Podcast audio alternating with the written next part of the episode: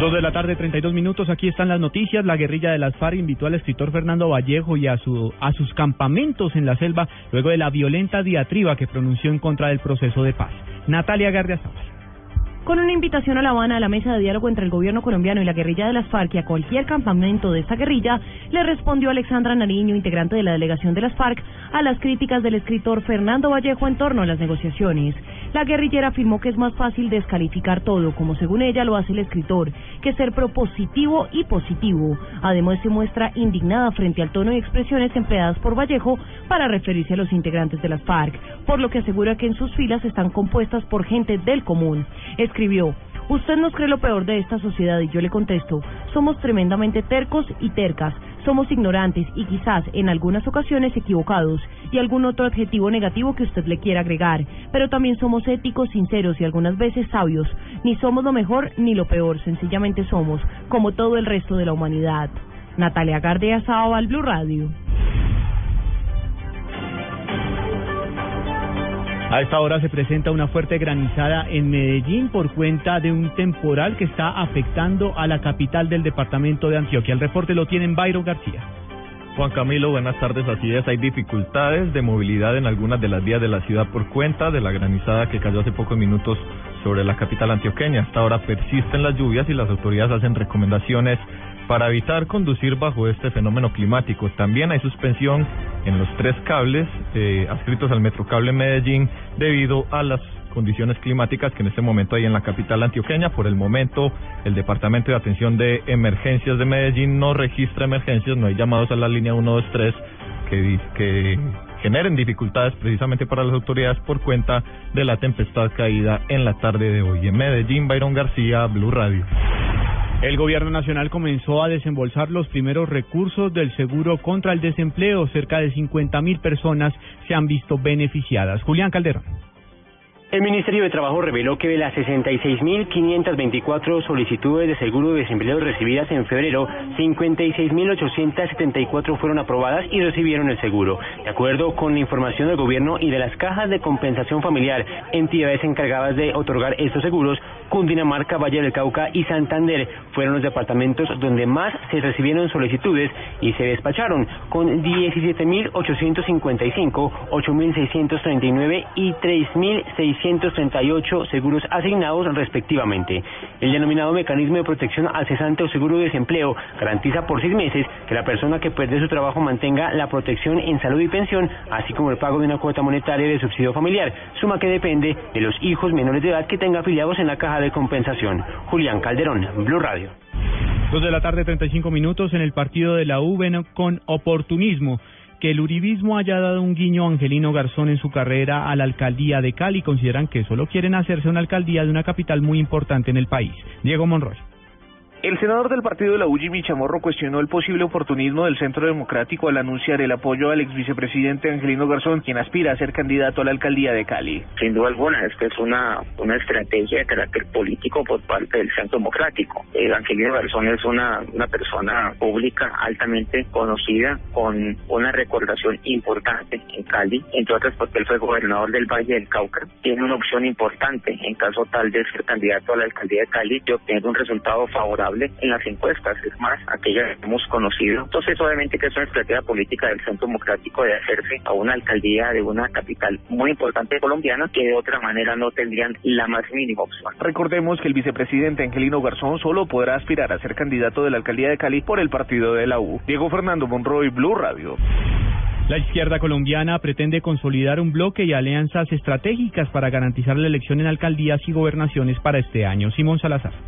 La principal líder de la Unión Patriótica, Aida Bella, aseguró que el grupo político está buscando crear una gran coalición con sectores como la Alianza Verde y el Polo Democrático, así como con otros partidos alternativos para apoyar entre todos a un candidato único a las diferentes alcaldías y gobernaciones. La Unión Patriótica está buscando la unidad con amplísimos sectores entre otros un sector de los verdes, sectores del polo democrático, pero hacemos mucha fuerza para que las listas sean de toda la izquierda y de los sectores alternativos que buscamos la paz, que buscamos la unidad. Por eso recorremos por tercera vez el país. De la costa atlántica, fuimos en el eje cafetero. Hizo énfasis también en las elecciones para la alcaldía de Bogotá. Dijo que la izquierda no puede darse el lujo de ir dividida, sino que debe unirse para mantener la alcaldía de la capital del país. Simón Salazar, Blue Radio. Dos de la tarde, 37 minutos. Vamos a esta hora con información de la Cumbre de las Américas. ¿Qué está pasando en estos momentos?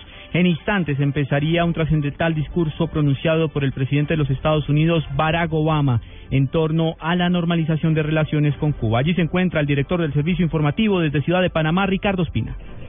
Juan Camilo, dos de la tarde, 38 minutos. Eh, expectativa porque será el conversatorio final de esta cumbre de empresarios que se adelanta en el Hotel Río Plaza. Estarán en ese panel el presidente de los Estados Unidos, Barack Obama, la presidenta de Brasil, Dilma Rousseff, y el presidente de México, Enrique Peña Nieto. El tema central serán las relaciones comerciales entre estos tres países y de los tres con la región. Es algo que se ha discutido en estas últimas horas aquí en este sitio de Ciudad de Panamá Barack Obama interactuará con sus eh, similares, con la presidenta Rousseff y con el presidente Peña Nieto. No sería el escenario, en principio, adecuado para que adelantara el anuncio que es esperado frente a la posibilidad de que Cuba sea retirado de la lista de países financiadores del terrorismo. Sin embargo, debemos estar muy pendientes porque es, de hecho, la primera intervención pública del presidente Barack Obama después de haber llegado anoche en el Air Force One al aeropuerto de Tocumen de Ciudad de Panamá. Primer acto público del presidente Obama en minutos aquí desde el Hotel Riu a las 5 de la tarde comenzará la Cumbre de las Américas en su séptima edición de manera oficial en Atlapa, en el centro de convenciones de esta ciudad. Ricardo Espina, Blue Radio.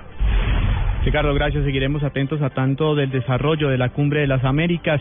Entre tanto, pues se presenta una extraña situación a esta hora con el hacker Andrés Sepúlveda. Pidió perdón al país por las interceptaciones a los negociadores del proceso de paz. Paola Santofimio. Juan Camilo, buenas tardes. Pues les cuento que el polémico hacker Andrés Sepúlveda acaba de hablar acá en la diligencia judicial donde se va a conocer cuántos años deberá pagar de prisión. Ha dicho el hacker Andrés Sepúlveda que no le va a pedir disculpas a las FARC, que no que se arrepiente de lo que hizo, pero sí le ofrece disculpas a todo el país, incluido al Ejército Nacional. Ha dicho también que esto ha afectado enormemente su vida personal al indicar que se ha puesto en riesgo a su familia. Escuchemos. Que no ofrece disculpas al grupo terrorista de las FARC y mientras esté vivo nunca haré ningún comentario sobre ellos. Ofrezco disculpas a nuestras gloriosas fuerzas militares y de policía. Lamento profundamente el daño que les causé. Lamento cada día haber afectado el buen nombre y el honor de quienes realmente dan la vida por nosotros. Ha dicho también Andrés Sepúlveda que pese a que lo toda la verdad a la fiscalía, por lo que invitó a sus opositores a que digan la verdad. Paola Santofimio, Blue Radio.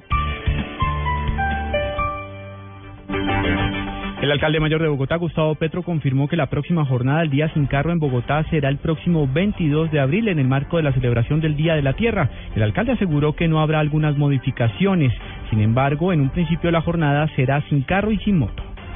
El día 22 de abril es el Día de la Tierra y el Día de la Tierra es una conmemoración mundial. Se le pide a la humanidad que actúe de tal manera que disminuyan los gases de efecto invernadero. Y entonces, ¿y por qué? Porque es urgentísimo. Por eso vamos al Día sin carros 22. Conozcamos el panorama de movilidad con Juan Esteban Silva. Buenas tardes. Una colisión de un vehículo particular con un motociclista en la carrera séptima con calle 85 al norte de la capital deja una persona lesionada. En la calle 17 con carrera 2 a sentido oriente-occidente, un taxi atropellado a un peatón y por esta razón hay paso restringido en el lugar. Alto flujo vehicular a esta hora en la capital, en la calle 127 entre carreras 11 y 47 y sobre la calle 100, desde el sector de la Floresta hasta la carrera séptima sentido occidente-oriente. Juan Esteban Silva, Blue Radio.